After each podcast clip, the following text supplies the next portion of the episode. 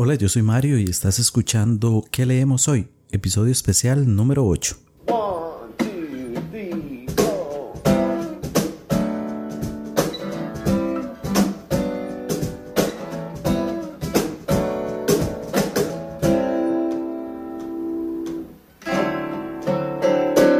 Y qué alegría que estés por acá. Yo soy Mario. Recuerda que en Twitter puedes encontrarme como arroba que leemos hoy CR y estás escuchando justamente que leemos hoy, un podcast sobre libros y recomendaciones de lectura.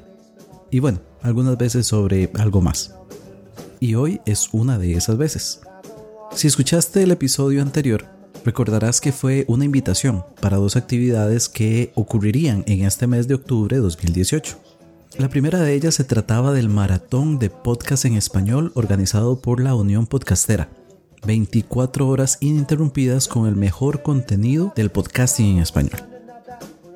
Y bueno, resulta que estuve en ese maratón y compartí micrófonos con tres buenos amigos.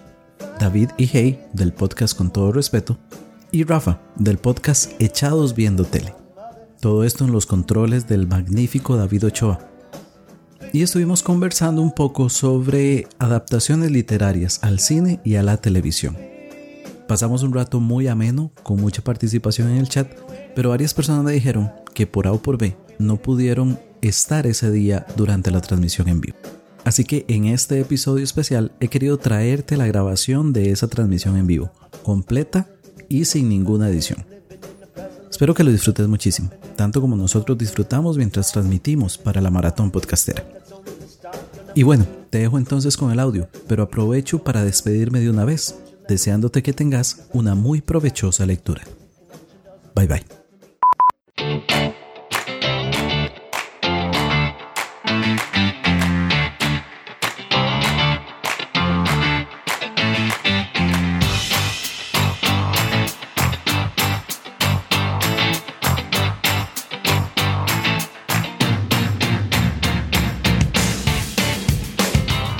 Después del excelente trabajo de estos dos jóvenes argentinos haciéndonos revivir esas experiencias con el playlist de la vida.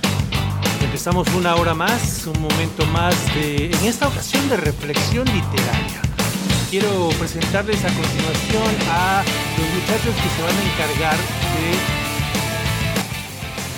de... A ver, estoy gritando. a quienes se van a encargar de eh, hablarles de adaptaciones literarias al cine. Ellos son Mario Chacón, David Olivares y Rafael, a quienes voy a dar el micrófono en un momento más. Pero antes quiero recordarles que tenemos patrocinadores y ellos en particular nos están eh, otorgando cosas para que ustedes ganen y se lleven, como por ejemplo las playeras de Singular Shirts. Singular Shirts, la tienda de camisetas en la que pueden personalizar ustedes cada una de ellas. Estamos todavía sorteando camisetas conmemorativas y en particular, les decía yo, vamos a tener un sorteo en esta hora. Eso se los van a decir más tarde los, eh, los jóvenes que están participando, pero también quiero agradecerle a Audioboom, el sitio de hospedaje y distribución de podcast, y a Hindenburg, el mejor editor de audio para podcasters. Son las 8 de la noche en Los Ángeles, 9 de la noche en Costa Rica, 10 en Colombia y México y Perú, las 11 en Nueva York, las 11 en Venezuela y en Puerto Rico, la medianoche en Argentina y Uruguay y ya se están despertando los madrugadores en España para el próximo turno que estarán cubriendo eh, pues en esta ocasión con Pachi, pero les daré los detalles posteriormente. Eh, ya estamos listos amigos, entonces eh, Mario tendrás que desmutear tu micrófono para recibir este turno. Mario, bienvenido al Maratón Internacional de la Unión Podcastera. Claro, hola David, muchísimas gracias. Felices nosotros de iniciar un nuevo bloque de programación en este fabuloso maratón de la Unión Podcastera, 24 horas de podcasting ininterrumpido. Y de hecho, te comento que damos inicio a un bloque 100% centroamericano. Les acompañaremos durante hora y media mi buen amigo Rafael desde Nicaragua, el señor David Olivares, mi buen amigo Hey y este servidor quien les habla Mario desde Costa Rica. Chicos, ¿cómo están? Saludos, saludos, soy Rafael, vengo desde Nicaragua, estoy muy contento, la verdad, de participar en este maratón que ha sido, creo yo, todo un éxito, temas súper variados y pues nada, muy emocionado pues de hablar en la siguiente hora y media de, de un tema bastante interesante, ¿no crees, David? Buena gente, ¿cómo están? Mi nombre es David. Y hey. Y esto es, no sé, no, gente, ¿cómo están? Un placer escucharlos a todos. Este, bueno, escucharlos a ustedes, amigos, obviamente, y a los que nos están escuchando, muchísimas gracias. Estoy tocó eh, hacer un episodio especial un poquito más noche, pero la verdad, este, pues esperamos lo mejor y espero que lo vayan a disfrutar mucho. Sí, de hecho, eh, un tema interesante. Eh, se unen dos cosas que por lo menos en lo personal me gusta muchísimo, eh, los libros y las películas, y, y bueno, eh, mucho, mucho, mucho de lo que podemos hablar. Chicos, ¿qué les parece si antes de arrancar formalmente nos presentamos brevemente? Ya dijimos nuestros nombres, pero contémosle a quienes nos escuchan cuál es el podcast que hacemos, hace cuánto estamos en esto del podcasting. Rafa, ¿qué te parece si empiezas vos? Bueno, empiezo entonces. Soy Rafael Lechado desde Nicaragua, como lo dije anteriormente. Comien comencé en esto del podcasting en julio de 2015 de una manera muy temerosa, no el producto que tengo ahora, que aunque sea de forma lenta, pero he tratado de ir mejorando. Se llama Echados Viendo Tele. Nace pues de ese amor al ocio, a como le llamamos. El ocio es nuestra musa. y pues es eso. Desde hace rato yo vengo siendo una persona que gusta mucho del entretenimiento, de escribir mis propias críticas y pasé de la parte escrita a la parte oral y simplemente el podcast es el espacio perfecto para dar rienda suelta a lo que es el análisis propio de series y de películas. Buenísimo, perfecto. Hey, en tu caso, contanos, ¿cuál es tu podcast? Eh, nosotros tenemos el podcast con, con mi amigo Dave, eh, con todo respeto. Eh, crítica social, temas variados, sobre todo aquí eh, nos referimos mucho a, las problemáticas en Costa Rica. de hecho, somos muy nuevos, somos muy nuevos en este mundo. Bueno, en lo personal, ha sido una experiencia súper interesante. Nunca, nunca me lo imaginé y y de hecho hemos aprendido muchísimo, creo.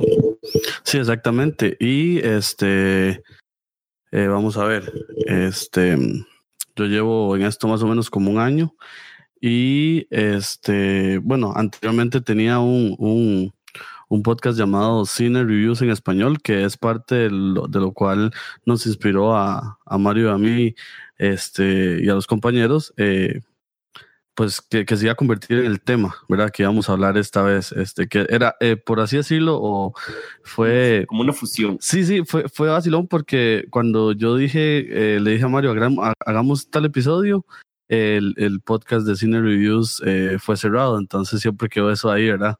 Pero sí, como un año más o menos en este y unos meses en el otro, sí.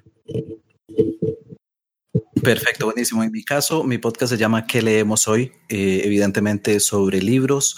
Eh, normalmente presento tres recomendaciones de libros y pues ahí también tengo algunos episodios en que converso con autores. ¿Qué leemos hoy? Eh, es un podcast bisemanal sobre libros. Y bueno, como pueden ver, entonces tenemos un podcast de series, un podcast eh, extinto ya, pero que hoy estamos resucitando sobre películas y un podcast de libros. Entonces, el tema del que les vamos a hablar, eh, pues que cae perfectamente en el ámbito de nuestros podcasts. Pero antes de esto, quiero recordarles que gracias a nuestros amigos de Singular Shirts estamos sorteando una camiseta conmemorativa del maratón podcastero. Está muy, muy bonita esta camiseta y estaremos avisando el ganador al final de este programa. ¿Cómo participo? Muy fácil. Nada más nos tienes que dejar un mensaje en el chat en unionpodcastera.com barra inclinada maratón con el hashtag maratón UP y nos dejan un método de contacto porque si vos te ganas la camiseta tenemos que decirte que ganaste. Entonces, un mensaje en el chat hashtag maratón UP para participar en este sorteo. Entonces, Rafa, ya más o menos dimos una probadita de cuál es el tema, pero si vos querés explicarle a nuestros, a nuestros oyentes de qué vamos a estar hablando en esta hora y media que tenemos. Bueno, el tema se hace muy jugoso y muy actual porque estamos hablando de adaptaciones literarias al mundo del cine y de la televisión, que la televisión, como todos sabrán, eh, lo que es el ámbito de la serie ha hecho un boom desde los últimos cinco años quizás, y así como eh, en el ámbito del cine, en que si se recuerdan, hace no mucho en el cine una crisis de guionistas y todo esto, a veces tiene una razón. Y creo yo que lo que vivimos ahora es consecuencia un poco de eso. Y es que hay muchas obras literarias, eh, y no me refiero solo a clásicos, sino obras contemporáneas, que son adaptadas, que son ocupadas para hacer la maqueta con la que luego un autor, un director, pues lo adapta y, y son películas que son súper clásicas y claro, yo estoy hablando tiempo, término contemporáneo, pero la verdad es que esto viene desde hace mucho tiempo. Solo que creo yo que hay como un fenómeno más actual a raíz de que por ahí eh, la frase de que Hollywood se está quedando sin idea no es una idea muy vaga, pues creo yo que hay varias, bastante evidencia de ello y pues creo que este tema de la adaptaciones literarias da para hablar muchísimo, así que tratemos de aprovechar el tiempo y no sé quién de los dos quiere empezar con su mejor ejemplo.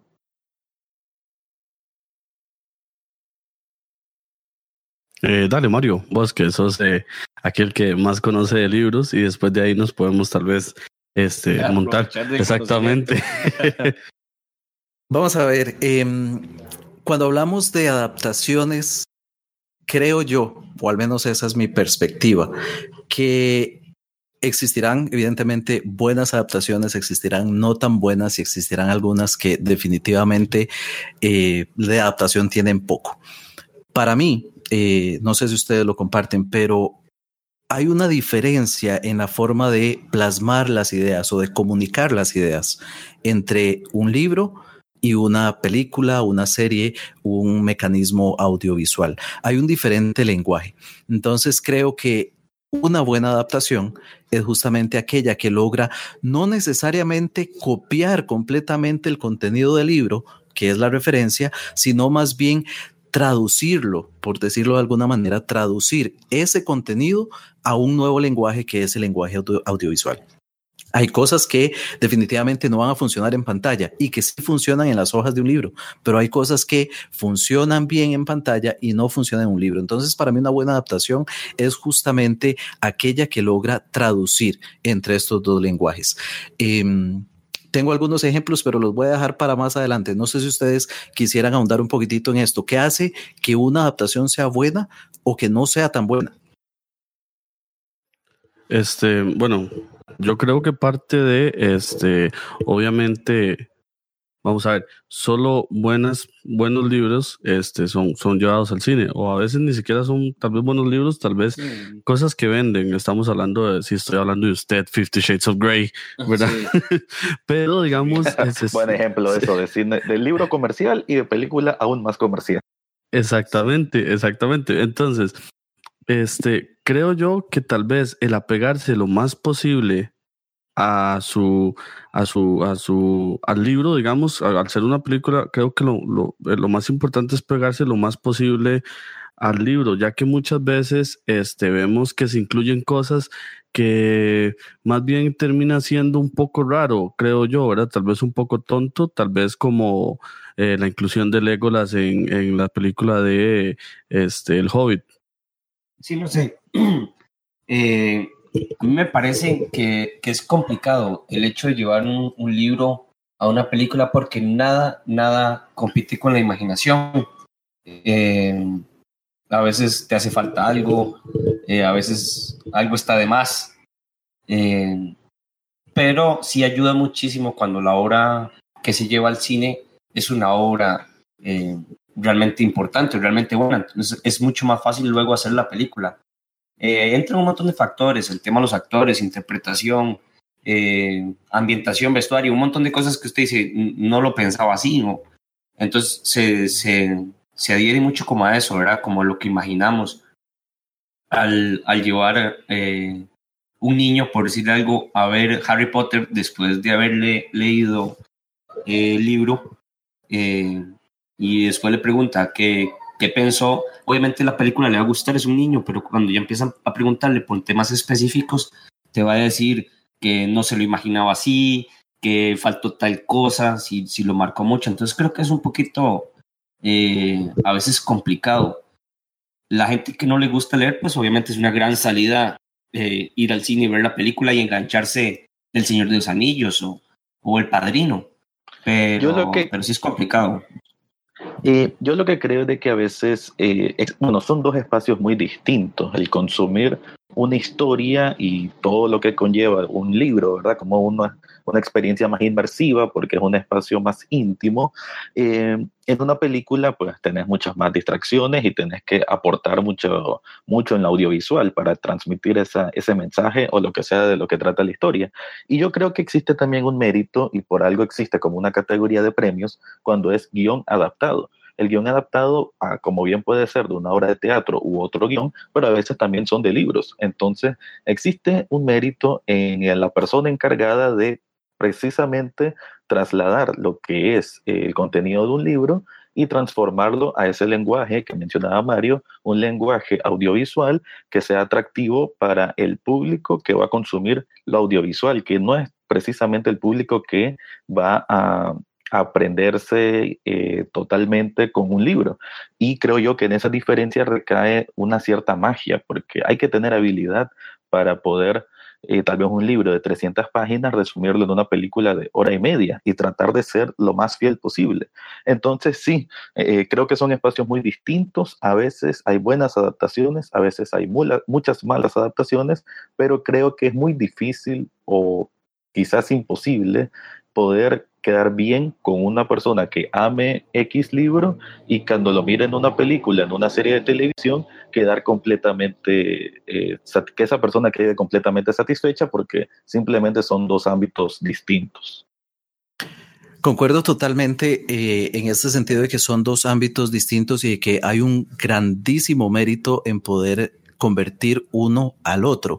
Y menciono un primer ejemplo, una película reciente y un libro no tan reciente ya, pero que fue hace poco adaptado. Estoy hablando de Ready Player One de Ernest Klein y que fue dirigido, la película fue dirigida por el gran director Steven Spielberg para mí, muy personalmente, fue una buena adaptación, a pesar de que ni el libro ni la película lo considero como la última maravilla del mundo, pero fue una buena adaptación. El libro tiene ciertos eh, quests a los que se enfrenta el héroe y en la película fueron diferentes y mucha gente tal vez reaccionó negativamente a esto, pero para mí por el contrario fue un acierto, debido a que si se hubiera traducido, traspasado completamente lo que decía el libro, hubiera sido una película sumamente aburrida.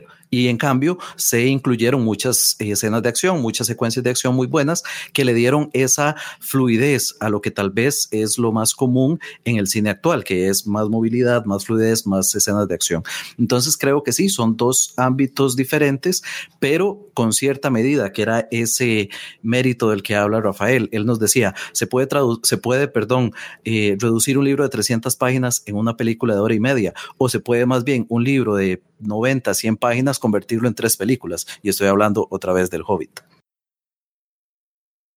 Entonces. Este, sí. Perdón. Dale, dale. No, no, me gusta mucho lo que decís porque parte de los comentarios que veíamos, eh, tal vez que vienen del chat, es que dice que el libro tiene detalles que una película no tiene. Eh, y pues obviamente sí, eso sucede. Sin embargo, es vacilón porque a veces estos detalles pueden ser para bien o para mal. Por ejemplo, la esposa estaba viendo eh, este, eh, una comparación entre el guion y el libro, ¿verdad? En uno de los libros de Harry Potter, creo que es en el del Cáliz de Fuego, y dice que el profesor eh, Dumbledore se llama, se acerca y le dice de manera calma que porque el nombre de él aparece en el, en el, en el Cáliz de Fuego. Sin embargo, en la película, con la tensión que estaba, toda la película usted no puede llevar a Dumbledore de manera calmada. O sea, él llega desesperado a preguntarle a Harry Potter que por qué rayos está el, nombre de él en el, en, el, en el cáliz de fuego. Entonces, los detalles del libro a veces son una guía. Sí, yo sigo pensando que la gente tiene que pegarse lo más posible al libro. Sin embargo, obviamente, y como decía Rafael, por algo se llama eh, guion adaptado, ¿verdad? Porque a veces hay momentos en los cuales usted no puede seguir el libro, porque el libro tal vez te va a dar algo que no es del todo necesario, eh, y lo hablábamos tal vez, bueno, Mario y yo aparte, eh, pasa mucho con, con los, con los em, autores que son muy, muy, muy este, exactamente. Entonces, por ejemplo, a usted no le sirve ver o a usted de nada le sirve saber que en Mordor había una piedra específica que era color roja por un lado, verde por el otro y que tenía cierta quebradura porque no hace... Si no va a cambiar la historia o no, le va, no, no lo va a enriquecer más. Eh, a mí algo que me gusta, digamos, de, de, estos, de esta combinación de cine y libros, eh, me ha pasado que he visto una película que me ha llevado a leer el libro.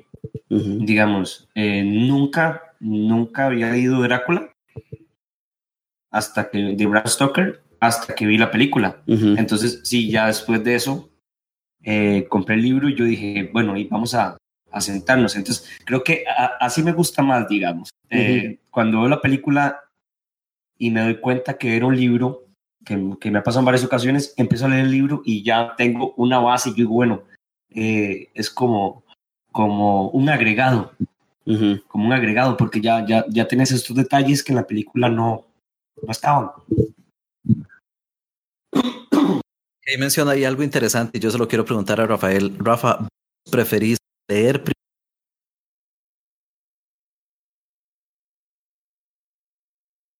eh, si me repetís la pregunta, por favor, Mario, no, no te escuché bien.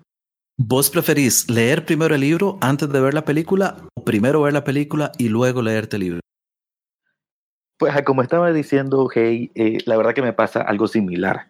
Y aquí en los comentarios del chat uh, encontramos algo parecido. Dice Charla Geek que, bueno, dice él que de igual manera hay cosas que solo la película puede ofrecer y en el libro queda como opaco.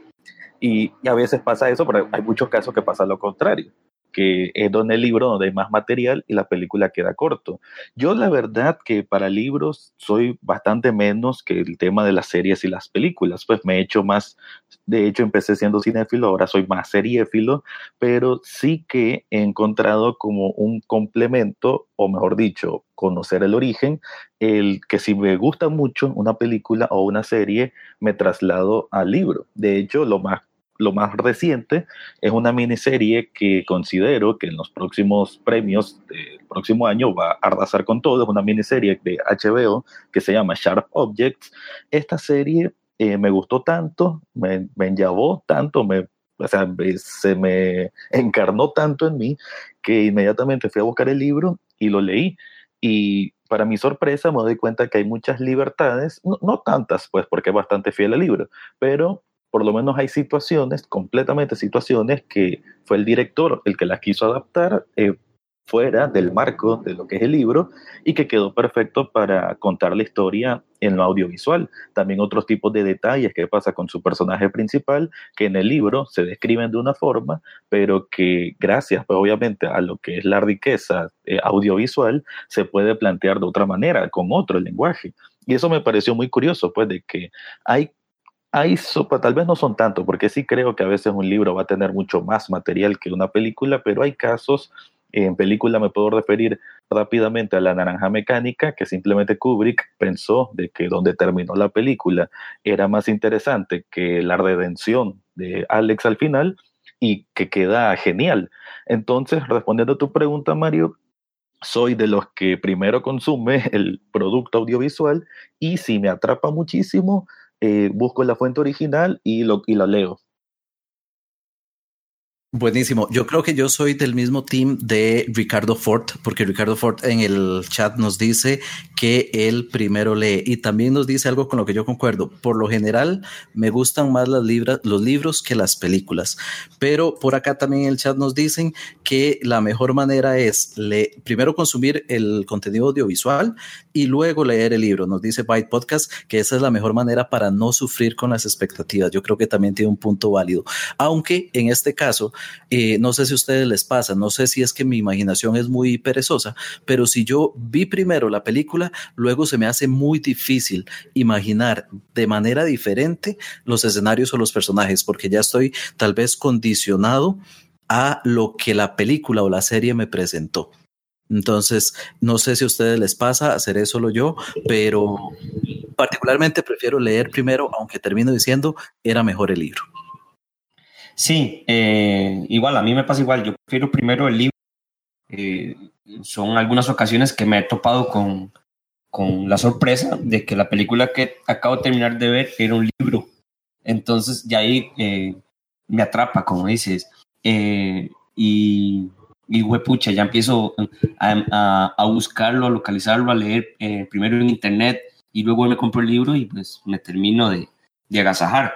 Eh, pero no, no, no es lo que prefiero, o sea, prefiero mil veces, aunque luego te lleves una decepción, sí, en el cine, que realmente siempre va a haber algo que te haga falta, siempre eh, va a haber algo que, que pensabas diferente, pero no sé, hay, hay, hay pequeñas cosas, creo, que tiene positivos eh, en ambos en ambos lados. Yo creo que yo creo que este estaba leyendo aquí igual entre los comentarios y este bueno nos preguntaban por ejemplo del de Ángeles y Demonios y esto de Dan Brown.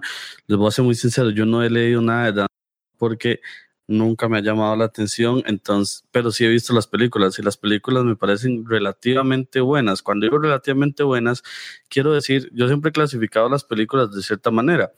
Película para ver en el cine y película para verla en su casa cuando no hay nada que hacer y de repente aparece. Y Ángeles y Demonios es una de esas películas. Luego viendo entre los comentarios, este también veía, eh, vamos a ver, creo que es aquí, Ricardo Ford dice, ver la película me deja condicionada la imaginación. Y eso es algo eh, exacto.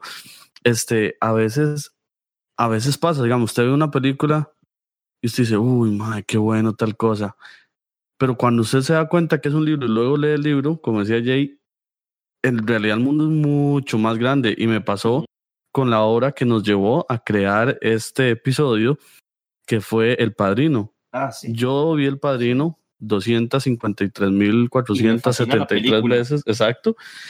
Me fascina la primera, la segunda me encanta y la tercera, aunque recibe cierto odio, aún así tiene su respeto. Y luego leí el libro del Padrino. Es simplemente genial, es sublime. Y hay tantas cosas que yo digo, si hubieran pegado el, o sea, si el guion hubiera sido exactamente igual, hubiera sido primero una película de como 42 horas y segundo, si hubieran perdido tantos, tantas cosas tan ricas, porque hay que recordar que en este caso, este don Mario Puzo estuvo, ¿verdad?, como este escritor. ¿Verdad? De la película. Entonces, tal vez él mismo vio que en su obra habían ciertos detalles que, la gente puede... Exactamente. Y aún así, eh, no puedes criticar semejante película. Exactamente. Y también, este, pues yo no sé, este, es, es algo que, que, que, yo siento que a veces hay que apreciar, ¿verdad? Eh, el, el leer un libro primero, ¿verdad? Porque siempre, siempre está esa opción, ¿verdad? Leer el libro primero siempre da mucho más cosas, o sea, te abre la imaginación un montón, no, no, y disfrutas un montón, no, no, y cuando ves el, la película muchas veces como te dice, pasearon, porque vamos a tratar de no decir malas palabras en este, en este podcast de hoy. Exacto. Vamos a mantener los PG-13. Exactamente. Pero eh, a veces sí sucede eso, ¿verdad? Que, que, tal vez el libro te, te pone una expectativa tan, tan, tan, tan alta. que cuando llegas a la película es como, de no, gracias, muchas gracias. Quiero, yo quiero preguntarles algo porque este también eh, está ahora el tema que es toda una un fenómeno de, de las películas eh, basadas en cómics, que hay gente que no lee un libro a menos de que sea para el colegio, pero les fascinan los cómics y que también, sea como sea, es un universo eh, sumamente grande, son miles de cómics, miles de números y viene alguien y hace una película. Yo ahí sinceramente me quedo un poco corto porque no soy asiduo lector de cómics y es por una razón muy sencilla les tengo como temor en el sentido de que no sé cómo entrarles. Si nosotros nos podemos saber que los cómics tienen muchísimo tiempo de existir y que el universo tal lo han reboteado no sé cuántas veces y que la versión actual de tal superhéroe es como la 257 porque han habido un montón antes, entonces no sé por dónde entrarle al cómic, no sé cómo digerirlo y creo que las películas más bien están ayudando a esto, a digerir ese universo tan grande, porque normalmente cuando empezó todo este boom, por ejemplo con Marvel, la primera película de, no sé, de Iron Man era explicarte quién era Iron Man, quién era Tony Stark y de dónde salió. La primera película de Thor era lo mismo, explicarte quién era este tipo con capa y de dónde salió. Entonces creo que las películas en este caso han servido para adentrar a, los, a las personas que no conocíamos los cómics a conocer al menos un poquitito de los orígenes de los superhéroes que nos muestran. Sí, yo concuerdo. Creo que el fenómeno de las películas de Marvel, además de ser un éxito ultra mega millonario, em, creo que se están tomando el tiempo de tratar de cumplir en cierta medida con la expectativa de los fanáticos de los cómics. Yo tampoco he leído cómics como tal. En mi caso incluso me inclino más por, por el anime y por ende trato, aunque tengo muchísimos pendientes, del manga, que es un poco un fenómeno parecido, pero pues claro, sin tantas luces como o sin tanto dinero de por medio como puede tener Marvel. Lo que sí creo es de que mucho más, se evidencia mucho más en un fanático de un cómic el reclamar a una gran empresa que va a hacer una película de Marvel si hay algo que va en desacuerdo de lo que ellos han percibido como muy propio, porque creo que el fanático del cómic es uno de los fanáticos más acérdimos que hay en cualquier tipo de entretenimiento y se lo toman muy a pecho cualquier adaptación al cine. Claro, tienen muchas expectativas, pero esas mismas expectativas las pueden traducir en, en reclamo posteriormente. Entonces creo que las adaptaciones de cómic a películas, además de ser pues, obviamente un negocio muy, muy exitoso, es un, para los directores o guionistas o los que tienen que eh, enmaquetar lo que son las películas, tienen un trabajo bastante complicado y que creo yo que tratan, tratan porque eh, la misma crítica, los mismos gente que se mueve en este mundo de los cómics, aunque hay muchos que son muy detractores, hay otros que piensan de que es un trabajo bastante decente pues, y bastante bien hecho. De hecho, tocaste un punto muy importante y nos dice chat eh, para todos aquellos que nos escuchan en, barra inclinada maratón, unionpodcastera.com, barra inclinada maratón. Nos dice Charla Geek, tengo amigos que nunca salen contentos de las películas de cómics. Y es justo lo que vos estabas diciendo, Rafa. Creo que el director de cualquier adaptación tiene que enfrentarse a una situación un tanto problemática, porque es poder mostrarle tanto a una persona que conoce el material de referencia, como a la persona que no conoce el material de referencia. Entonces, yo que no leo cómics debería poder entender lo que la película me está tratando de comunicar, pero también tratar de satisfacer hasta cierto punto al que es un lector acérrimo de cómics. Entonces, por acá hay una, una situación que de hecho también pasa con los libros y yo se las voy a, a comentar. No sé si me estaré contradiciendo. Al inicio les decía, yo considero que una buena adaptación no es la que copia al carbón todo el material de referencia. Pero por otro lado, me molesta bastante cuando hay ciertas cosas que son muy sencillas y que deciden cambiarlas. Y les voy a poner un ejemplo, eso es, algo muy sencillo. Existe una serie de libros que se llaman Una serie de eventos desafortunados de un escritor, Daniel Handler, que escribe bajo el seudónimo Lemony Snicket. Y hace algunos años salió una película que adaptaba los primeros tres libros. la protagonizaba... Em, eh, Jim Carrey. En el libro se dice muy claramente que uno de los personajes que se llama Violet odia el color rosado y en la película le ponen vestido color rosado. Entonces es algo muy sencillo, pero era muy fácil de no caer en ese error.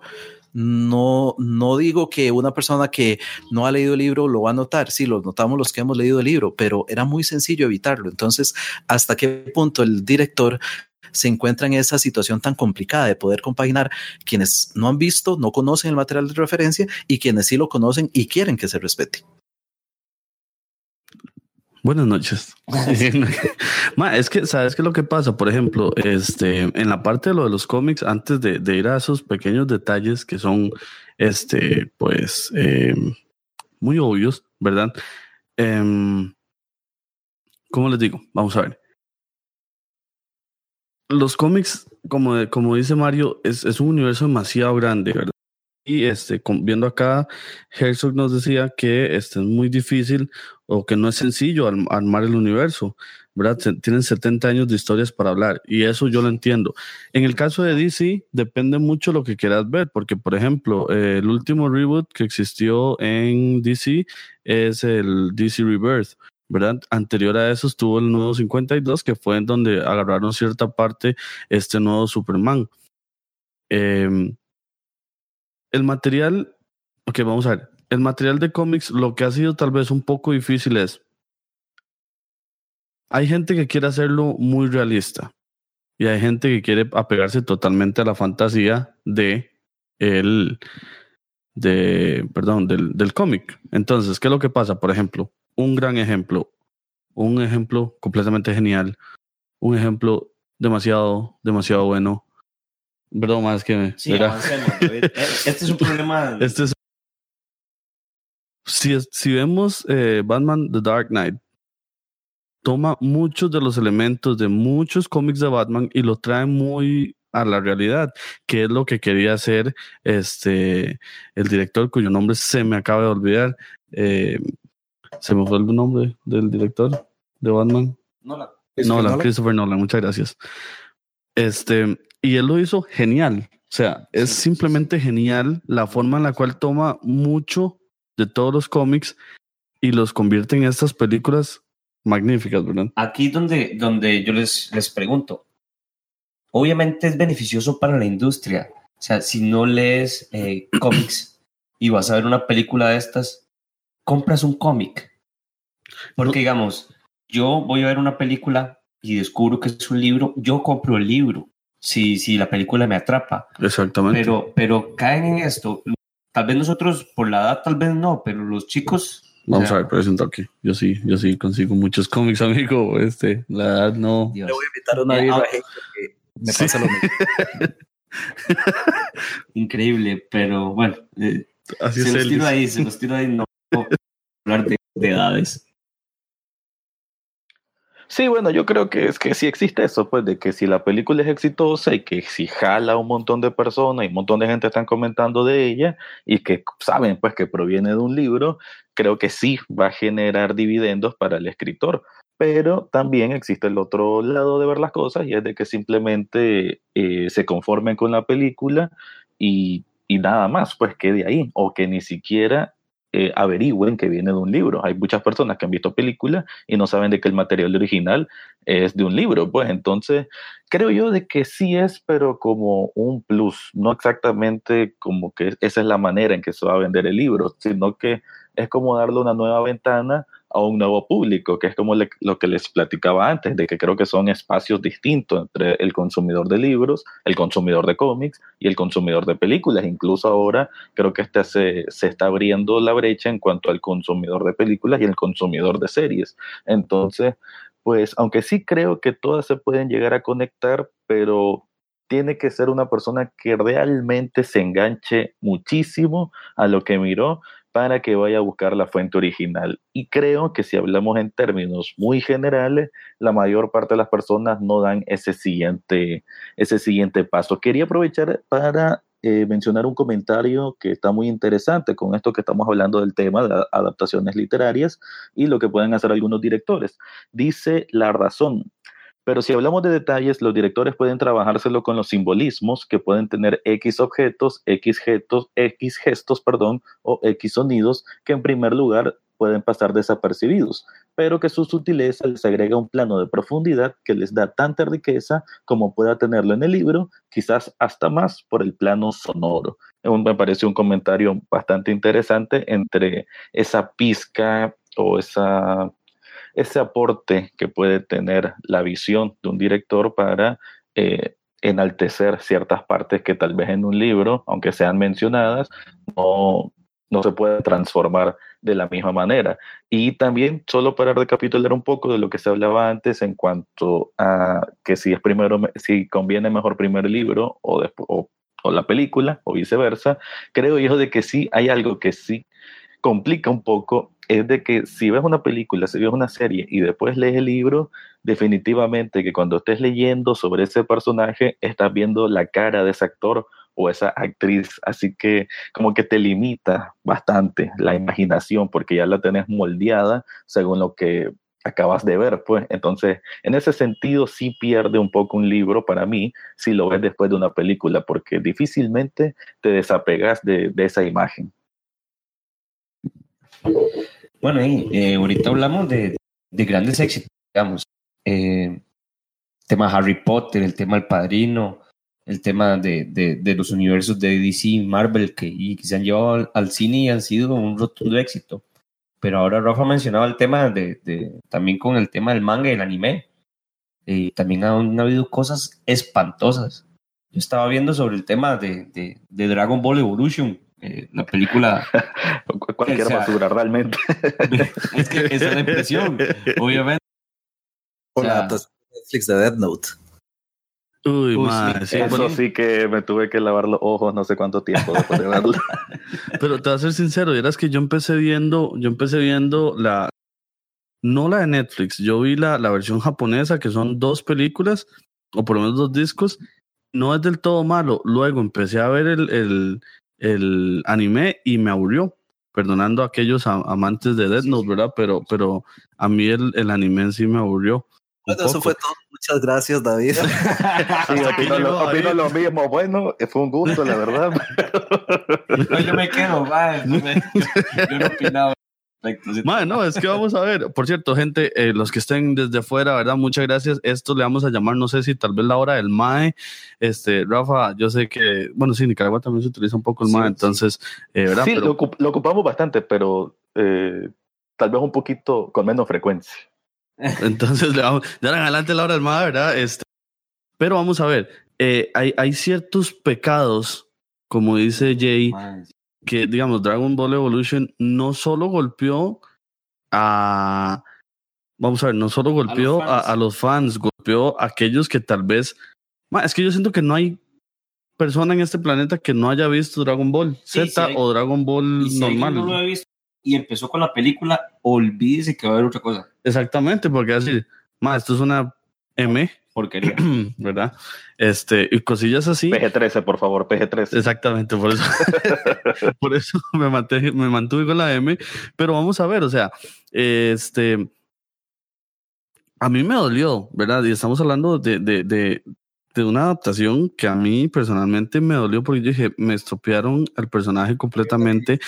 Y aún así pasó también con la versión de los Caballeros del Zodiaco que, bueno, aunque no fue live action, fue este, hecha todo por computadora, ¿verdad? Por eh, CGI.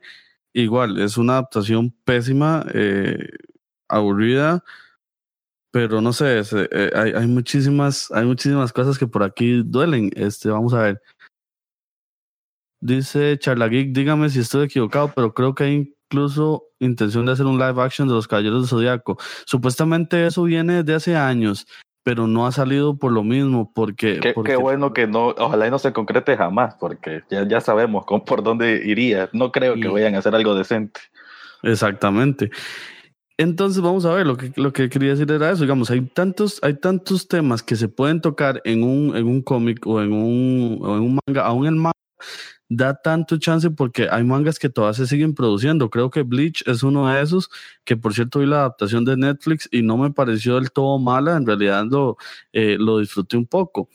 Y además de eso, hablando de, igual de los cómics y perdonando que tome tanto tiempo, también tenemos que tomar en cuenta que ya no es solo en el cine, ¿verdad? Ahora que viene Aquaman en su grandeza, porque se ve genial, este, viene eh, también los cómics a la tele, ¿verdad? Estamos hablando que dice CW trae Flash, trae Green Arrow, trae eh, Black Lightning, trae Supergirl, eh, ahora viene una versión de Batwoman.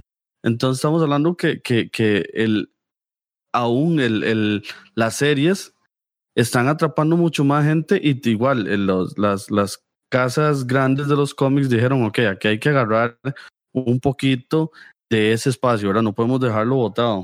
y no es un poquito, realmente creo que es a ambas manos. exactamente. Pero creo que no solo se da el fenómeno con cómics, sino que justamente pensando tal vez en lograr una mejor adaptación, sabiendo la riqueza que puede tener un libro, se está dando este fenómeno de que se está empezando a adaptar libros a series, más bien. Se me ocurre así de, de momento. Eh, 13 Reasons Why, eh, a pesar de que la segunda temporada para mí fue un desastre. Eh, se me ocurre ahora, recién, recién salida en Netflix, eh, La maldición de Hill House, aunque es debatible si es adaptación o si es inspirado en o si es reimaginado, porque solamente conserva el nombre, que de hecho hace un ratito alguien en el chat nos decía, hay algunas películas que de libro solamente tienen el nombre y esto pasa creo también con, con esta, con La maldición de Hill House que recién sacó Netflix mantiene el nombre del De hecho, la, la, estoy viendo, ya me quedan como tres episodios. Antes de entrar al programa, miré uno de los episodios. Mira, yo leí el libro hace un par de años, tal vez, si no más, y como el más desinformado del mundo, me di cuenta de la adaptación de Netflix como dos días antes de que la publicaran y pensaba que era una película. Llega un día y dije, voy a ver la película nueva de Netflix, me di cuenta que era una serie y vi el primer capítulo y te digo, está bastante, bastante alejado de la fuente y creo que más que una adaptación, como te digo, es como una reimaginación de la, de la historia. Conserva el escenario, conserva los nombres de los personajes, pero creo que es más bien una reimaginación de la historia. Permiso. Solo un pequeño comentario. Nos dice, nos dice Charlageek. Hey, no hagan spoiler de Hill House. Así que tengan cuidado, ¿verdad? Porque ahora Rafa sin querer queriendo, ¿verdad? Este, se no, no, no, para nada. Yo... grandísimo. Eh, no, no, no, no está así. no, solo dije que iba por el episodio 8, pero no, no, no mencioné fue cuando dijo de la naranja mecánica, fue como, al final este ah, esto y yo, aquel que no haya visto la naranja mecánica se odió. Lo que pasa es que, bueno, yo creo que el, la naranja mecánica ya, pues, ya tiene, ya tiene su tiempo, pues, entonces pero sí, vamos a evitar. Así como estamos PG-13, vamos spoiler free. Vamos a spoiler. Antes de todo, vamos a decir spoiler alert ahí, ¿verdad? Para los que no hayan visto, porque ¿verdad? no queremos pasearnos en sus series. Yo sé lo feo que es. Eh, lo puedo decir este, con The Walking Dead. Cuando mi esposa me hizo una mala broma, yo me volví y le dije: van a matar a Glenn de un batazo en la cabeza Spoiler alert. Ah, qué bueno, qué bueno que estamos con el spoiler alert. todo el mundo ya vio esa parte. no, pero mira, me estás reclamando por la naranja mecánica que hace más de 30 años y, Walking Dead pasó hace como dos años.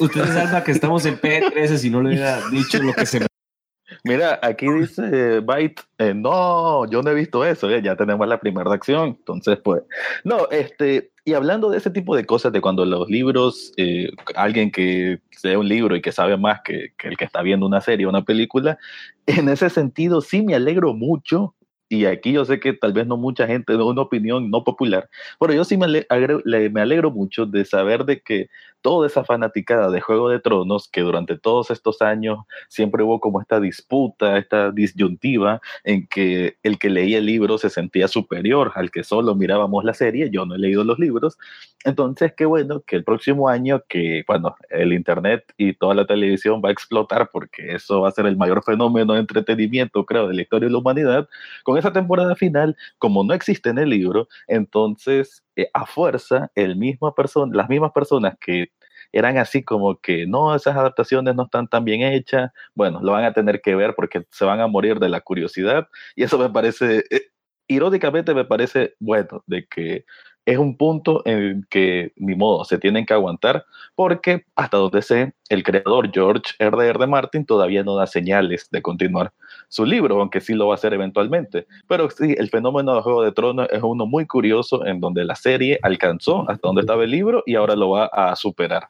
Yo sinceramente temo, temo que George Martin se muera sin publicar los libros que faltan. Lo temo con todo mi corazón, soy sincero. Y te Yo siempre quería leer los libros, pero justamente en Juego de Tronos pasa esto tan interesante. Empieza la serie basada en los libros, pero llega ese punto donde la serie alcanzó a los libros y los rebasó. Entonces, ¿qué hacer en ese caso? Se dice por ahí que los eh, showrunners sí conocen un poquito de por dónde va la historia. No sé hasta qué punto será cierto esto. Ahora otro tema eh, que les voy a hacer creo una zancadilla. Eh, hablemos de las películas que están basadas en la Biblia. Bueno. Bueno, películas y novelas. ¿Biblia qué? Perdón. Novelas como de todo personaje bíblico existente, ¿verdad?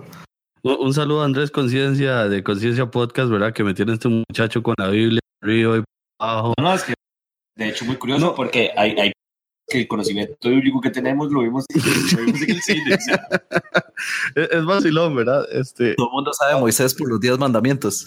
ah, sí. todo el mundo sabe quién es Moisés porque primero lo vio como, como Moisés y luego tiempo después está en un planeta con simios. Sí, Todos conocen a Moisés por Charlton Heston. Exacto. Qué bueno Charlton Heston, man. a Jules Brenner volando. Sí, exactamente. Por cierto, usted sabe que he querido leer el libro El planeta de los simios, que es completamente diferente a la película.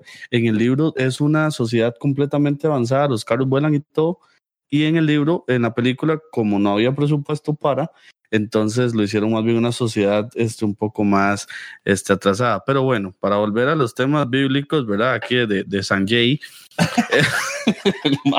No es que realmente es, o sea, no es que no sea religioso, pero, y hay películas que son buenas, más. Llega la, la época Semana Santa y, y yo no soy Rafa, pero yo, si tengo unos días libres, me aplancho en el sillón y me tiro las películas, aunque sea como por A ver la Yo- pasión de Cristo el fin de semana completo. de, sí, un par de años me acuerdo que hacía ese eh, para el podcast, para esa fecha, como el, el top 3 de películas infaltables en los canales nacionales, de esos maratones que, que yo siempre he asociado, por lo menos en esta parte del mundo, la Semana Santa es una época súper calurosa. De hecho, a como venimos destruyendo el planeta con el calentamiento global, cada vez está más caluroso. Y ver esas películas que, pero sin estar en la playa, sino estar en medio de una ciudad por puro asfalto, que es mucho más calor. Y eh, esas películas con esa calidad tan antigua, y bueno, y la calidad de los canales locales que te transmiten ese calor. Entonces, yo a esta altura, ver, ver Ben Hur a las 2 de la tarde con una película y con anuncios sale como en 5 horas, ya jamás lo haría, esa es la verdad. Bueno, para que esposa, no, Semana. Santa, no es Semana Santa si no beben Jur en algún momento de esa semana. Entonces, eh, entiendo Exactamente, si no el tanque de gas del carro de Ben Hur. Sí, sí, sí, sí, exacto. En la famosa escena de, de spoiler alert para una película como de 70 años. Sí, sí. de- Sí, de hecho ya casi nadie las ve. Pero- Yo voy a- yo les voy- les voy a cambiar un poco el tema y les, les hago una pregunta también. Nadie quiso hablar de la Biblia, amigo. Se da el caso donde solo, solo de Ben Hur. Se da el caso donde el libro no se ha terminado de publicar o de escribir o lo que quieran y ya alguna compañía compró los derechos para televisión o para cine. ¿Creen ustedes que eso condiciona un poco la forma en que se escribe? Porque, eh, no sé, ¿será que ya se está escribiendo pensando en cómo va a ser la película?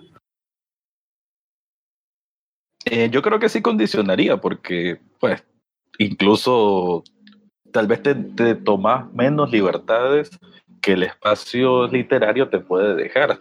Quizás porque de alguna forma se lo estás queriendo facilitar a esa de la adaptación. Bastante curioso, no he escuchado, eh, pues no conozco ejemplos, pero si hay así, eh, creo que desvirtúa un poco el trabajo literario de quien sea el autor. Creo que, bueno, creo que no solo actual, de hecho me parece que tengo los pero con Stephen King, que es un autor tan prolífico, se daba. Eh, es decir, se notó tanto éxito en sus libros, en las primeras adaptaciones que se hacían de sus obras, que ya algunas de sus obras estaban eh, ya negociadas para adaptación cinematográfica, incluso antes de que se hubiera publicado. Entonces no es tampoco un, eh, ¿qué? un fenómeno pues de ahora, es un fenómeno que ya lleva sus añitos.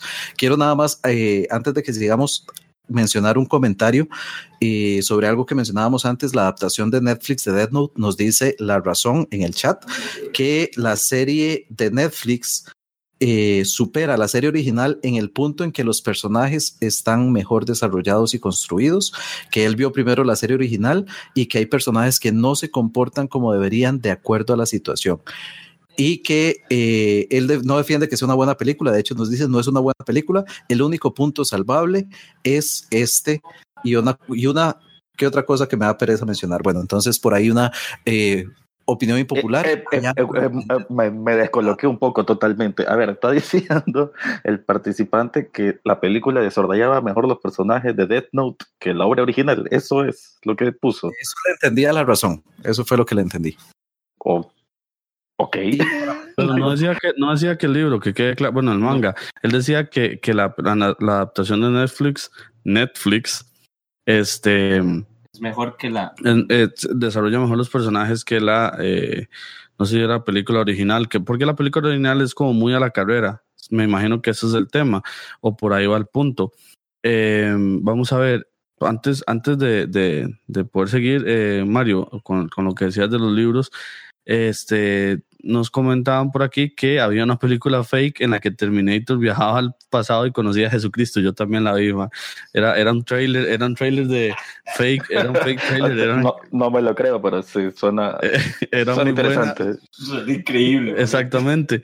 Y este, de, luego Charla Geek nos decía, eh, incluso no sé si recuerdan que hubo mucha polémica por la pasión. Algunos decían que era demasiado violenta y otros que en realidad se quedó corta. Spoiler alert, Jesucristo se muere sí. por lo menos por un ratito, por, sí, por dos sí, días, tres días. eh, está hablando de la pasión esta de Mel Gibson, que sí hubo bastante... Eh, eh, polémica y también por su decisión de utilizar no el inglés como es tradicional, sino recurrir a los idiomas originales, ¿verdad? Eso, Eso me pareció genial. Este Al arameo, si no me equivoco, ¿no? Uh -huh. Sí, de hecho, de hecho, es, son de las cosas que me parecen eh, más que le, que le dan un plus todavía. Eh, no, no, no vivir solo en el Hollywood, ¿verdad? que estamos acostumbrados de que vemos una película eh, de la Segunda Guerra Mundial y los alemanes hablan inglés. Sí, exacto. Como y mejor, y, y subjetivo. De California, la mayoría. este, nos dice, nos dice Chalageek, jaja, no. no había terminado de verla, no sabía que Jesucristo moría. Perdón por el spoiler. Sorry, por, eso, por eso el podcast de, de, de cine review quebró. Sí, sí, exacto. Pero vamos a ver, con lo que decía Mario, ¿verdad? Para ponernos serios de nuevo. Lo que decía Mario, vieras que yo no creo que eso condicione. Por ejemplo, vamos a ver, ma, a Stephen King le pela tres acatales de ustedes ya se imaginan lo que voy a decir, si han escuchado con todo respeto, el hecho que le compren el libro antes y que alguien diga, bueno, pero tiene que escribir esto. Sí, no. O sea, al man no le importa. Stephen King, además de que es un... Tiene que ser, amo, tiene que ser. El, un man muy comercial como para que digan, bueno, y si, este, mira, si sentémonos para que yo escribo el libro y usted me va recomendando para que sí. en la película se vea bien. O sea, tendría que ser un, un escritor bastante... Sí, la, la, vos estás hablando de la escritora de, de Fifty Shades of Grey. Ma, odio esa película. Bueno, sí, sí, sí. Pero si me permiten, quería, eh, quería extender una pregunta. Eh, ¿Creen de que estando, obviamente, estando siendo una obra eh, literaria, digamos, contemporánea, creen que tiene que ser súper necesario que esa persona esté como productora de la película basada en su libro. Últimamente eso pasa con, con las series pasa igual, y, pero nos, ¿ustedes creen que tiene que ser así o eso le corta de pronto yo, libertad al, crea, al, al, director o al que le toca adaptar la, el libro? Yo pienso que es una gran ayuda, digamos. Eh, se han visto fracasos de fracasos. Volvemos, vuelvo al tema de los cómics.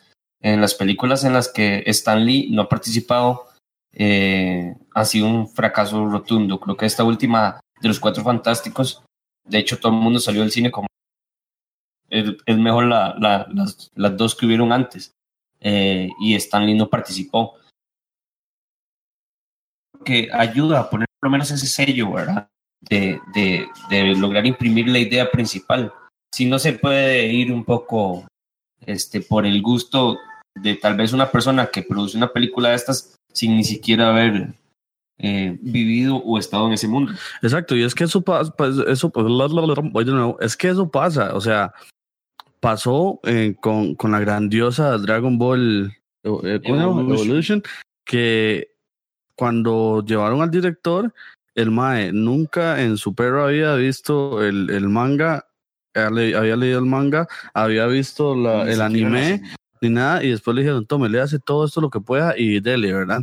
Y ahí es donde viene un problema grandísimo. Cuando nos damos cuenta, pues este, hay un problemón. Eh, creo yo que sí es necesario, tal vez no que esté el productor, pero siempre es importante tener al, al, al, al, al, al escritor como, como, ¿cómo les digo? Como, como un consultor, por lo menos, ¿verdad? O escritor eh, de la película, también del guion, como fue Mario Puzo. Obviamente hay, hay momentos en los cuales no se puede, porque, por ejemplo, Alexander Dumas eh, no puede estar, ¿verdad? Por razones obvias, Pero, este. Diablos, no sabía que había muerto. Pero, digamos.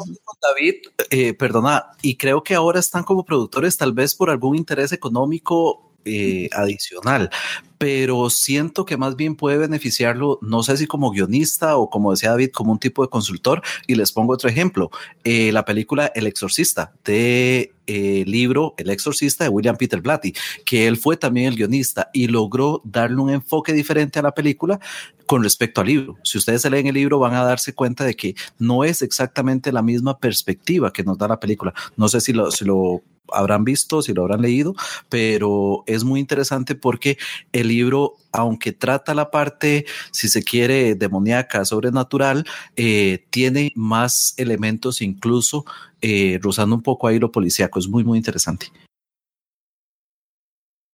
Perdón, no he tenido el libro, no he tenido el placer de leer el libro. Este, sin embargo, sí, sí he querido. Sí, sí, o sea, perdón, no he leído el libro porque no sabía que era libro. Ves que eso pasa mucho. Ahora, digamos, vas a leer el libro y no, no creo, no creo que lo, porque digamos, digamos, a mí me da miedo. Ok, continuamos con vos. ok, no, sí, me pasa lo mismo. Tampoco, bueno, sí, aquí tengo que confesar, tampoco sabía que había un libro, pero está muy interesante ese dato que dice Mario en cuanto a que fue el mismo escritor el que estuvo ahí presente, pero quizás las decisiones de algunos cambios vengan del mismo autor. Creo que eso eh, te da una dimensión distinta de que el mismo autor le está que de forma adrede está haciendo un cambio, así que los que les gusta el obra original pueden saber de que simplemente el autor está jugando con este nuevo medio para contarlo de una forma distinta o incluir o quitar cosas. Eso me parece eh, lo ideal, creería yo, respondiendo a mi propia pregunta, en que el autor esté presente en cuanto a la creación de la serie o la película y que él mismo diga que si le parece bien esto o lo otro, pero también tiene que dejar el espacio creativo de los que están en la puesta en escena, pues porque si no, simplemente es como que yo solo yo mando aquí y no, pues tiene que haber un equilibrio entre todas las partes. Ok, ok. Y luego, Mario, quería preguntarte, ¿esos eh, aún más lector, porque, bueno, vamos a ver, antes de eso quería comentar algo. Hay casos muy, muy, muy raros, ¿verdad? Y, digo muy raros porque Star Wars lo ha venido haciendo donde expande su universo, pasa de las películas a los libros o a los cómics. O por ejemplo, Django desencadenado o Django Unchained, una de las mejores películas de esta vida. Eh, para los que no saben, tienen su versión cómic y hay partes de la película que no se cuentan, ¿verdad? Que tal vez este, por ahí querían eh, comentar. Pero bueno, nos preguntaba eh, Hospi, perdón, para ver, para ver, para ver, para ver. Sí, Hospi nos preguntaba que, eh, qué opinan de los audiolibros. En este caso, mi pregunta iría más dirigida a Mario, porque sé que de todos nosotros, Mario es el, el más lector. Si ustedes supieran la lista que me pasó este MAE de de libros que había leído, que luego eran películas, yo así como yo solo vi tres, ¿verdad? Entonces, Mario, vos que sos... me di cuenta que eran libros. Sí, los otros yo ni sabía que existía. Exactamente. Entonces, Mario, ¿vos qué pensás en ese caso? Vos como, como lector, ¿verdad? Eh, amante de... ¿Qué pensás del audiolibro? Y también te quiero adelantar eh, eh, a, Alerta spoiler. no, no, no. y también quiero agregarle un poco a la, a la pregunta. ¿Qué pensás de los libros digitales? Ok, eh, hay algunos puristas que dicen que escuchar un audiolibro no es exactamente leer. Y pues bueno, técnicamente no lo es porque lo estás escuchando, pero yo lo considero un muy buen recurso, sobre todo eh, para tiempos muertos. Los que uno aprovecha escuchando podcast también se puede aprovechar escuchando audiolibros, pero hay varios elementos. Si el audiolibro es una persona simplemente leyendo, puede que no sea una muy buena experiencia. Si el audiolibro tiene cierta producción sonora, tiene cierta ambientación, si es un buen, no solo un lector, sino un narrador, un actor de voz, eh, alguien que pueda desempeñarse, pues es riquísimo también utilizarlos por eso mismo, porque no solamente estás escuchando lo que dice el texto, sino que estás presenciando de alguna manera toda una, eh, todo un performance, toda una representación, toda una actuación del texto. Entonces, a mí particularmente sí me gustan. Eh, de hecho, bueno, en podcast hay muchos que hacen audiorelatos y que son verdaderas joyas, verdaderas, verdaderas joyas. Eh, se me viene a la mente, por ejemplo, el de nuestro buen amigo Fernando, eh, que es eh, Supernova, que son relatos de ciencia ficción muy, muy bien hechos. Se me viene a la mente también Noviembre Nocturno, que son relatos de terror. Y son en cierta forma audiolibros, tal vez enfocados en relatos más cortos.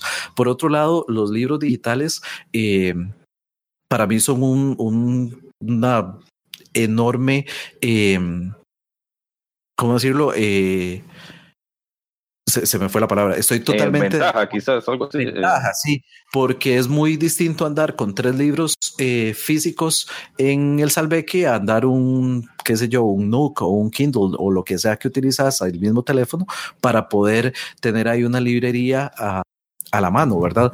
Tal vez uno va a hacer algún trámite en un banco o en donde sea y puedes aprovechar ese tiempo muerto eh, con un libro digital. Yo estoy totalmente de acuerdo con eh, los libros digitales. Sí, yo... Blasfemia, pecado. Sí, Dios los perdone. O sea, voy a orar por ustedes, dijo Andrés. Eh, no, a mí sí me gusta cortarme el dedo con papel. me es muy complicado, se me hace muy complicado. No, no, no, no, no lo leo con el. Pero hay ocasiones en las que uno dice, sí, no puedo echar estos libros al bolso y pues obviamente es más, más sencillo. Yo creo que el mundo va evolucionando y, y, nos va dando herramientas nuevas y, y bueno, hay, hay que utilizarlas, ¿verdad? Y sí, y además como que, eh, claro, pues nunca algo va a superar la experiencia del papel y, y esa como conexión que existe entre el autor y el, el papel, el libro, la carátula, qué sé yo, en tus manos, es, es distinto a estar ocupando una tableta o un celular. Y quería agregar de que cómo ha llegado esto de la evolución de los medios y los formatos y de las formas de contar historias, porque al final, ya sea de forma audiovisual, ya sea de forma escrita, ya sea en cómic, ya sea en manga, eh, son formas de contar historias de, de, formas distintas. Tanto ha llegado que, eh, ahí me estuvo mencionando Mario, que cosas de podcast, de, bueno, también de libros, pero existen también podcasts de ficción. Y algo muy interesante que no sé si conocían, que creo yo que es la próxima semana que se estrena en Amazon, que viene siendo una de las grandes productoras ahorita, va a estrenar una serie basada en un podcast de ficción, que el podcast se llama Homecoming. Y toda la serie que está protagonizada por Julia Roberts, ni más ni menos, y va a ser el showrunner, es Sam Ismail, que es el mismo de Mr. Robot, él va a estar encargado de esa, creo que es miniserie. Y lo que digo, pues, de que, es increíble que a raíz de, estas nuevas formas, estas nuevas plataformas digitales, el podcasting, que ah, como todos sabemos, algo que viene en alza, que también una persona, un grupo de personas se dispusieron a crear una historia en este formato y que ahora este formato fue eh, atraído, pues le, le, le, produjo atracción a, a productores y decidieron hacer una serie basada en el mismo, ¿no? Entonces, quizás de aquí a unos años haya gente que en vez de hacer un libro, le que quiera hacer un podcast de ficción y que en unos años estemos hablando adaptaciones de podcast al cine y la televisión. Qué interesante, no conocía eso en realidad, pero no, pues, pues vamos a ver. Vemos a lo que decíamos al inicio distinto. Y habría que ver cómo se hace esa traducción de un lenguaje meramente auditivo a algo ya más audiovisual. Eh, sería interesante poder, poder observarlo. Vamos a ver, chicos. Perdón, dale, David. No, no, es que eras que, ah, ah, pues pensando en eso, ¿verdad? Las adaptaciones, este, de, de podcast a, a series, me hace mucha gracia porque en realidad yo estaría pensando en... el, podcast de nosotros, si, hace, si alguien hace una serie, sería como una comedia. Sí, además de eso, sería... No, no, yo, o sea, para ese caso yo preferiría, y les voy a ser sincero, digamos, esto es una idea que yo tuve hace un tiempo, que era el revivir las audionovelas.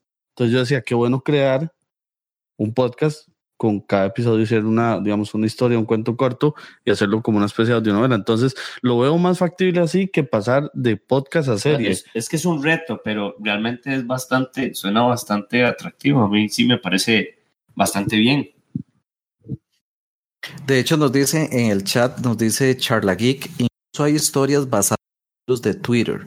el talento se puede adaptar a múltiples formatos. Creo que ahí lo resume perfectamente nuestro amigo Charlie. Sí, eh, exactamente lo que digo, que hay tantas formas ahora de contar historias y creo que esa es la gran desventaja que nos da esta era digital de que se facilita, pues hay un acceso más más cercano, entonces para una persona que quiere contar una historia, pero tal vez no lo quiere hacer de una forma tradicional, pues existe esto, pues, y, y, obviamente lo que es el cine y la televisión siempre va a andar encima como un satélite, eh, así como los scouts de fútbol que se van a cualquier parte del mundo a buscar talento, así también existe los scouts de historias para el, la cine y televisión. Y obviamente, basado en lo que estamos hablando en este, en este espacio, obviamente que la mayor fuente que existe de historias para traducirse a un proyecto audiovisual son los libros, pero no significa que sean los únicos, a como esos ejemplos que estábamos dando. Muy bien, chicos, eh, el tiempo está volando. Creo que llega un momento muy importante y empiezo con Rafa y espero. Rafa, mejor y peor adaptación en tu opinión. Bueno, no tengo tampoco tantas referencias porque no he leído eh, tantos libros que existan en serie o películas, pero sí voy a comenzar con una eh, buena adaptación y bastante reciente, que es como lo dije, es Sharp Objects, una serie que desde mi podcast Echados Viendo Tele lo vengo recomendando este año porque creo que es una pieza fundamental para cualquier amante cinéfilo y seriéfilo. La verdad que es muy buena eh, como miniserie, es muy buena y el libro también es bastante interesante, está muy bien escrito, es de Gillian Flynn, que si le suena el nombre, ella es la misma autora de la película bueno, del libro que también se hizo película que se llama Gone Girl, eh, Desaparecida, una película con Ben Affleck. Y bueno, es una, es una historia que, aunque parezca sencilla, tiene bastantes capas, hay muchos traumas familiares, muchos problemas de incluso de depresión o de eh, problemas mentales. Y creo pues de que después de haber visto la serie y haber leído el libro, creo que sí me sirvió como para darle un mayor cuerpo a esta historia que me, había, me, atrajo muchísimo y creo que una recomendación. Y en cuanto a película, que creo yo que el libro ahí sí me parece que supera la película, pero aún así creo que es una buena película basada en un libro, es La chica del dragón tatuado, que es basado en el libro de la saga Millennium de Stieg Larsson, el primer libro, y que creo que hace un buen trabajo. Para mientras ustedes dicen sus opiniones, voy a pensar cuál es la peor adaptación literaria. Buenísimo. Hey, ¿qué te parece si seguís vos?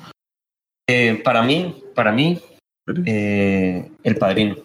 Para mí, El Padrino es una obra de arte en el cine eh, y en el libro igual. Y creo que yo lo mencioné ahora con peor, aunque de un libro vamos del tema del manga, sí, el himno.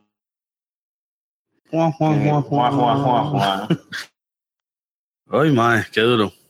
Digo, uy, madre, qué duro. Este.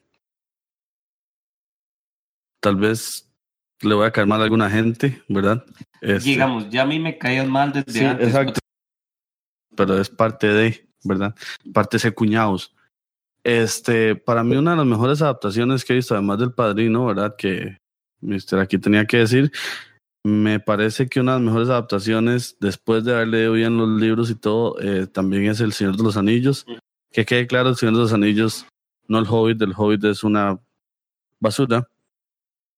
Este, creo. ¿Es decir que la peor entonces? No. Es que ahí es donde me pone, me pone. Es más, le voy a decir una de las peores, porque he visto muchas, pero una de las peores, y tal vez no la peor, la peor, pero una de las peores adaptaciones literarias que he visto ha sido Los Tres Mosqueteros, pero la última versión en la cual los barcos volaban y se peleaban en el cielo. O sea, ah, ahí me perdió completamente porque es personalmente los tres mosqueteros para mí han sido de los, de los mejores personajes que han existido en, la, en las obras literarias. Eh, y llevarlos al cine siempre es para mí un honor. Además de eso, pues tienen una despedida muy buena en, el hombre de la máscara de hierro y luego llega aquí cualquier Juan Vainas y dice, ma, voy a hacer una película los tres mosqueteros, pero hagamos aviones, eh, barcos en el aire, ¿me entiendes? O sea, ahí es donde a mí me pierden, o sea, ahí me perdieron completamente. Para, para mí sería las peores. Y bueno, creo que me toca a mí. Eh, ya mencionaron El Padrino, que es excelente. Hace un ratito mencioné El Exorcista, que es excelente, pero una que considero que es bastante buena, eh, aunque ustedes no lo crean, es La Milla Verde, eh, protagonizada por Tom Hanks, que adapta una serie de libritos de Stephen King que se llama El Pasillo de la Muerte. Para mí es una muy buena adaptación. Y la peor, también tengo varios candidatos, pero uno de ellos es El amor en los tiempos del cólera que adapta la novela del mismo título de Gabriel García Márquez. Gabriel García Márquez es uno de mis escritores favoritos y siento que con la película no le hicieron honor a semejante obra, sinceramente. Y bueno chicos, em, creo que por ahí seguiría eh, la cuestión de eh, Singular Shirts. Entonces te cedo el micrófono, David. Muchas gracias, qué pena, perdón, se me perdió el mute por un segundo. Sí, este mm, tenemos, vamos a anunciar en este momento, como Don Francisco, al ganador de la camisa de Singular Shirts. Queremos agradecer a Singular Shirts, ¿verdad? Por obviamente el patrocinio y permitirnos este, pues, regalar estas camisas. El ganador de la camisa sería. Curiosamente, sí, se quedó aquí en Costa Rica. Este es para Heide, con todo respeto. Callate, idiota. el, el, ganador de la ah, camisa. El, no, esa es la que yo le mandé a hacer a ah, usted, El ganador de la camisa sería Balam Comic. Este, ¿verdad? Balan Comic ha sido el ganador de la camisa de Singular Shirts. Este, así que podemos pasar un aplauso aquí para, para el hombre. Entonces sí, este puede pasar por su premio a la oficina cuando desea. Entonces sí, amigos, ese es nuestro ganador. Amigos, creo que nos quedan 15 minutos. Les voy a ser muy sincero. Vieras que. Libros. dice, dice Charlie que va a probar el Kindle a ver qué tal. Este, vieras que me duele, me duele un poco que, que nos quede tan poco tiempo porque creo que es, es un tema que estamos disfrutando mucho. Y si ustedes supieran lo que nos hemos preparado, nada que ver, no mentiras. Todo el día. Sí, sí, pero digamos, sí hemos conversado bastante para, para poder montar esto para ustedes, para que ustedes lo disfruten, para que ustedes eh, les guste. Y creo que esta hora y media se nos hizo muy poco. Este, veo la gente diciendo que quieren que grabemos por cuatro horas más. El más muy mentiroso. Es mi mamá.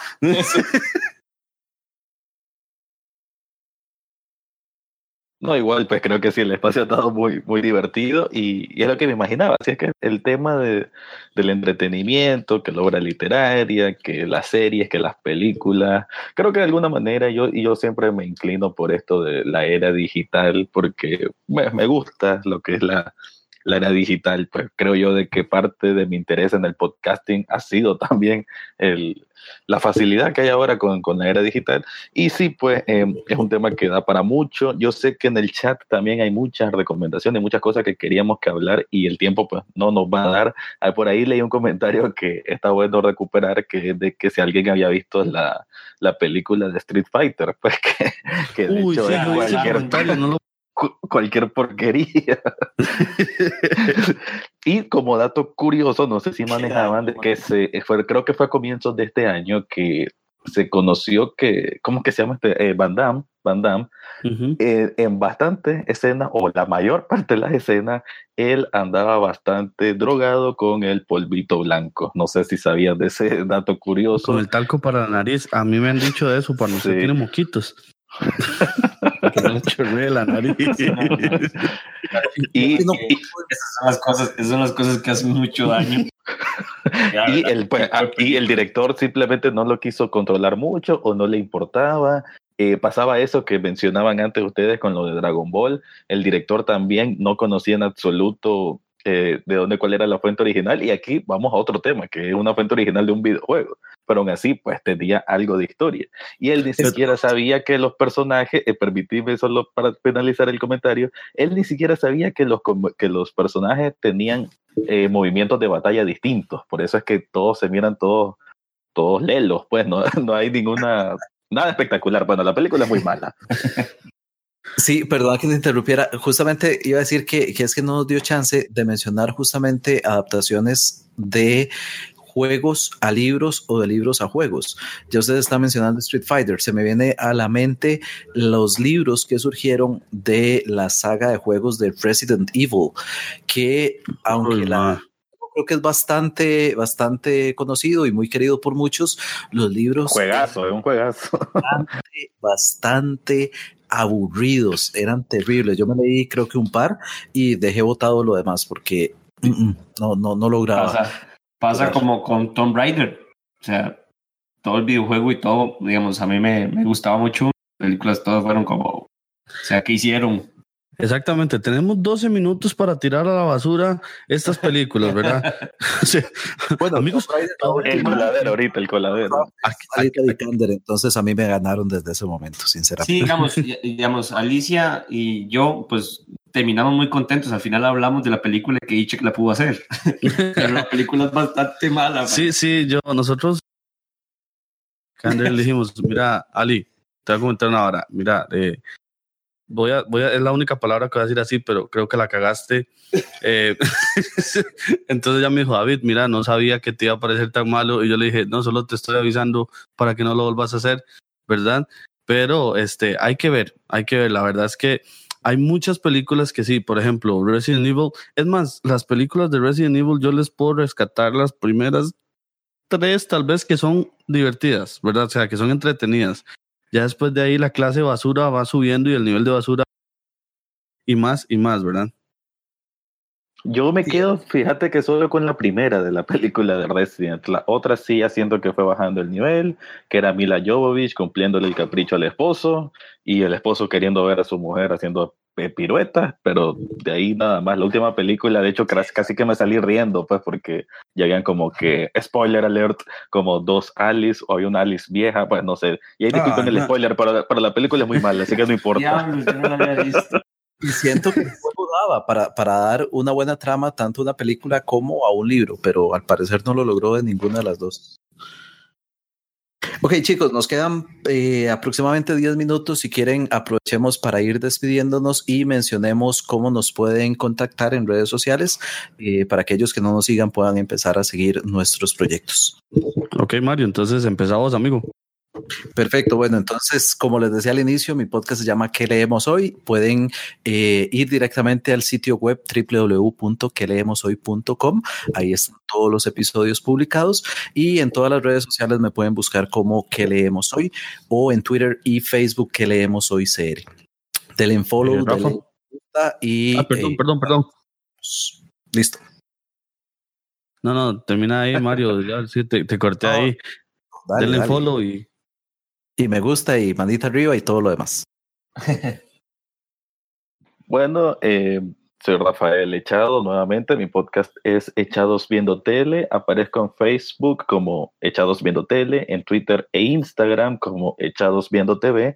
El podcast está disponible en Spotify, en iTunes o Apple Podcast, en Spreaker, en Radio Public, en Audioboom. Bueno, ya ustedes conocerán toda el etcétera que existe con el mundo de los podcasts. Todo es de emisión semanal, el tiempo es entre 10 y 20 minutos, el formato que es es simplemente un review en donde puede ser de una temporada completa de una serie o una película, aunque últimamente me estoy basando más, eh, prácticamente el 80% de mis, de mis podcasts son solo series, así que pues, me, estoy, poniendo más con temas de series y bien, eh, también me pueden escuchar en la página web www.ruidaje.com. Ok, excelente, excelente. Gente, antes de nosotros hacer la despedida, hay algo que nadie tocó el tema. ¿Ustedes escucharon qué buena pieza había antes de que nosotros entráramos? La de I saw the sign. Ay, Dios. Open up my... Perdón, más es que me... Oye, esa, está bueno para despedir así, como un karaoke. sí, sí. Eso es karaoke. Es como una manada de gatos. Ma, es que en serio, la canción es muy buena, pero bueno. Gente, Me disculpo, previamente antes de irme, eh, me disculpo por David, es increíblemente Tú- difícil controlarlo. tuve mismo problema. Yo creo que sí, voy a empezar a hacer exámenes, pero no, eh, vamos con las piedras. Pero, no, no, ya hablando en serio, gente, de verdad, nosotros primero que todo agradecemos un montón el que nos hayan acompañado. Vemos bastantes comentarios en el chat y eso es algo que de verdad a nosotros nos hace sentir muy bien porque seamos muy sinceros. Todo esto nosotros lo hacemos para ustedes, para que ustedes disfruten del contenido que nosotros hacemos, ¿verdad? Y bueno, Jay, los dos No, millones no, que le pagan Sí, mucho, no, ¿verdad? yo lo hago por mí. Ah. Si, si me escuchan, gracias, pero, digamos, como para alimentar mi ego. Ah, bueno. Entonces, nosotros hecho, somos... Perdona que te ¿Perdón? interrumpa, pero mencionaste algo muy importante, todos los, los comentarios en el chat, entonces aprovechemos muy rápidamente, agradecemos a Hospi, Charla Geek, La Razón, por ahí teníamos también a, eh, bueno, Herzog, teníamos a Ricardo Ford, entonces agradecerles que hayan estado tan activos. Eh, hubo un montón de comentarios que se nos pasaron, pero eh, no pudimos estar tan, tan atentos al, al chat y seguir con la línea que teníamos pensado. Entonces, eh, muchas gracias por estar ahí haciendo esos comentarios tan valiosos. Exactamente, nosotros les agradecemos de verdad, eh, de corazón. Y, como dice Mario, eh, nosotros tenemos planeado algo, pero si alguno de ustedes alguno gra- graba con, con, con todo respeto, sabrán que lo que, lo que ponemos nunca lo, lo, lo acomodamos. Agradecemos a la Unión, a la Unión Podcastera por este, este, este espacio. La verdad es que eh, nosotros agradecemos muchísimo a Davidcito Loco, ¿verdad? Perdón, a David Ochoa, este, por acompañarnos, ¿verdad? Y ayudarnos también en, los controles por ahí. Y bueno, nosotros somos, con todo respeto, yo soy David, LGI, y nos pueden seguir en Facebook como con todo respeto o facebook.com slash con todo respeto pod, en Twitter como con todo respeto 9. Y estamos, Spotify. en, estamos en Spotify, estamos en iTunes, en ebooks, eh, en todo lo que ustedes imaginan, ahí estamos nosotros, básicamente. Eh, mañana va a estar en mi casa. Porque yo Mañana vamos a misa y, des- y después, ¿verdad? Seguimos. Entonces, gente, verdad, un abrazo y no, Sí, Jay, no sé si que gracias, decir. Esto ha sido increíblemente hermoso en lo personal. Eh, primera vez que participamos así, eh, o por lo menos yo. Eh, muy agradecido por la invitación, eh, muy agradecido por la unión podcastera y con la gente que nos eh, dio hizo sus comentarios. Eh, muchísimas gracias a todos y buenas noches. Que continúen, ¿verdad? Porque todavía quedan bastantes horas de, de este hermoso universo. Marvel, nada que ver. No. y, madre, yo no sé si alguno tiene algo más que decir, pero yo. Bueno, yo también quiero aprovechar para agradecer, obviamente, todo este espacio. También es mi primera experiencia en un evento así. Creo de que todo el equipo que está detrás de la parte técnica de Unión Podcastera merece un gran saludo. Han hecho un gran esfuerzo y creo que se está reflejando en ese, esa- esas personas que se están comunicando en cada uno de estos programas, a la cual también mandamos un grato saludo. Y pues también quiero decir de que un gusto pues haber compartido con compatriotas centroamericanos. Al final eso también es muy, muy bonito. Y pues ojalá que este evento pues se siga haciendo, sigamos haciéndolo y, ¿por qué no? Ya que hicimos este contacto, pues tal vez hacemos un podcast en conjunto en alguna ocasión. No sé qué piensan Dave, Jay y Mario. Contame. Exactamente. Mario, te he interrumpido todo el rato, madre, qué pena. Es que a quitarle el micrófono, quitarle el micrófono a David. Tengo cerca el cable y lo desconecto. No, no, pero decía que yo estoy súper de acuerdo, cuando ustedes quieran. Excelente. Este, y pues también entre todo lo que queríamos decir, ¿verdad? Quería agradecerle, como decía eh, Rafa, a, a toda la parte, ¿verdad? Este, por decirlo, administrativa y técnica.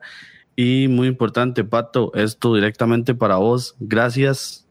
Gracias por sentarte un día y decir, mira, voy a hacer un- y crear la unión podcastera. Yo recuerdo cuando empezamos, yo ya había bastantilla gente y ahora vemos un montón o no más. Entonces, directamente a vos, Pato, se te agradece un montón. Este, creo que ya estaríamos despidiendo porque he hablado mucho eh, y ya no sé qué decir. David. Buenas noches. Ya. Chao. Ya mi esposa me llamó, gente, chao. El vicio de los podcasters es el micrófono. Muchachos, de verdad, muchas gracias por su participación. Quiero eh, felicitarles por haber sido parte del Maratón Internacional de la Unión Podcastera. Mario, David, Hey y Rafael con este tema de adaptaciones literarias al cine. Este turno ha llegado a su fin. Yo les voy a dejar con el otro continente porque Pachi se encarga de seguir con el resto del maratón.